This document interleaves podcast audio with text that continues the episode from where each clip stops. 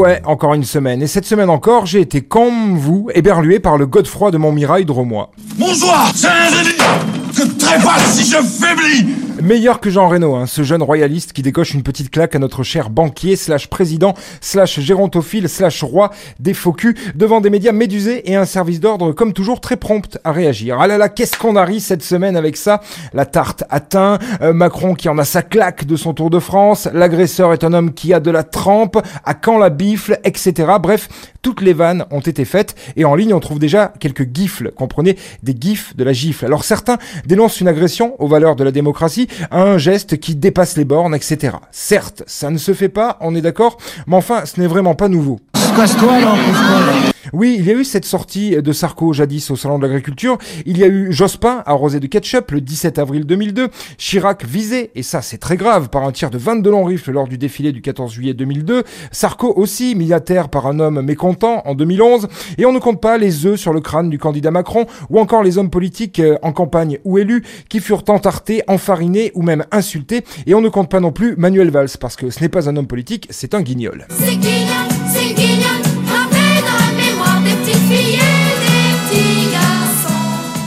Euh, tout ça pour dire que ça va, que cette tarte, cette gifle, cette baffe, fût-elle ou non une manipulation médiatique, comme la dénoncent certains, ou qu'elle fut tout simplement, comme le veut la version officielle, l'acte isolé d'un manant parachuté tout droit de l'an de grâce 1169, on s'en fout. Tout cela n'est finalement pas si nouveau, ni si choquant, rassurez-vous. Et puis, à celles et ceux qui condamnent une telle violence envers un chef d'État, je le concède, ils n'ont pas tort, et je pense que du coup, ces derniers concéderont aussi l'outrageuse violence dont nos forces de l'ordre ont su faire preuve lors des mouvements sociaux, puisque la police française a été il y a peu élue police la plus violente d'Europe. Sûr qu'on ne risquait pas de voir un gilet jaune se venger de la sorte, hein, car beaucoup n'ont plus qu'une seule main. Pas facile de s'accrocher au président comme ce sympathique militant de l'extrême droite royaliste. Pas de bras, pas de chocolat.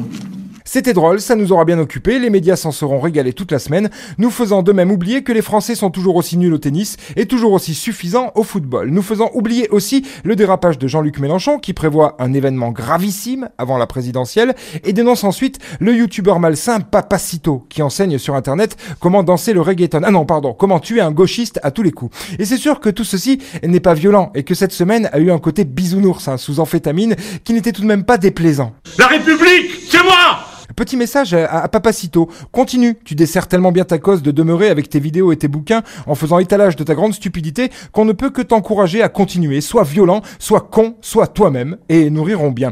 Papacito que Eric Zemmour, en personne, a récemment qualifié d'ami, la consécration pour ce youtubeur de caniveau. Et Eric Zemmour, justement, qui dit vouloir peut-être, éventuellement, euh, sur un malentendu, se présenter en 2022. Mais trop bon Franchement, s'il y va, si Philippot y va, si Bigard y va, si les royalistes gonflés de leur dernier coup d'éclat y vont, on aura bientôt une extrême droite aussi éclatée que la gauche. Ça permettra de redistribuer les voix et ça j'aime bien, j'avoue. Même si ça risque de faire le jeu du petit Emmanuel qui, comme le dit Brigitte, préfère quand même les fesser. Allez, dégage, laisse passer. Et ça se prend pour des gangsters. Allez, bonne bourre mes petits compteurs de chansons de gestes. Sire, nous avons été trahis. Et je le clame, un traître de Sarrazin se trouve ici séant. Parle plus fort, on t'entend pas. Hein, je, le clame, un traître de Sarrazin se trouve ici séant. Un traître de sarrasin, clames-tu? C'était la semaine de Vinceau. Il n'a encore pas fait grand-chose. Hein.